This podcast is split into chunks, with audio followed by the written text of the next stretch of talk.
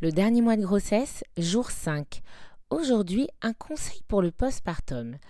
Vous êtes au début de votre dernier mois et il est bon d'anticiper certaines choses du postpartum. Je vais vous donner un conseil que vous avez sûrement déjà entendu. Et là, le but de ce message, c'est de vous dire, bon, ok, vous l'avez entendu, vous le savez, mais est-ce que vous l'avez vraiment fait?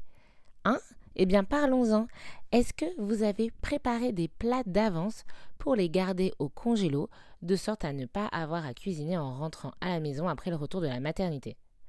Alors, parfois on entend de cuisiner pour un mois, moi, clairement, c'est ce que je vous conseille, mais j'ai envie de vous dire au minimum du minimum, dites-vous, pendant une semaine, nous n'avons pas à cuisiner. À quoi ça sert? Ça sert à gagner du temps, parce que ne pas cuisiner, avoir déjà des choses de prêtes, c'est euh, eh bien, ne pas faire de courses, faire beaucoup moins de vaisselle, et en fait, c'est gagner beaucoup de temps et d'énergie et de qu'est-ce que tu veux manger.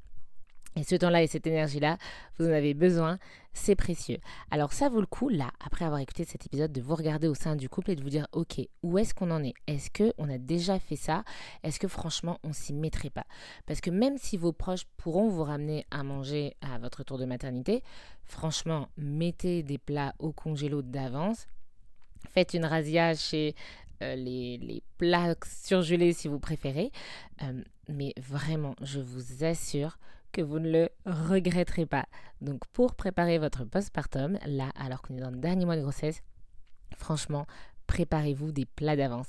Voilà, et je ne sais pas si vous écoutez ce podcast en couple, mais vraiment j'essaie de donner des conseils mixtes pour que vous puissiez vivre au mieux ce dernier mois au sein du couple et en postpartum, si jamais vous êtes un couple parental.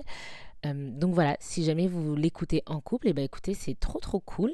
N'hésitez pas à le partager à votre partenaire si c'est pas le cas. Moi, je vous souhaite une très bonne journée et puis bah, je vous donne rendez-vous demain pour le jour 6 déjà. Voilà, belle journée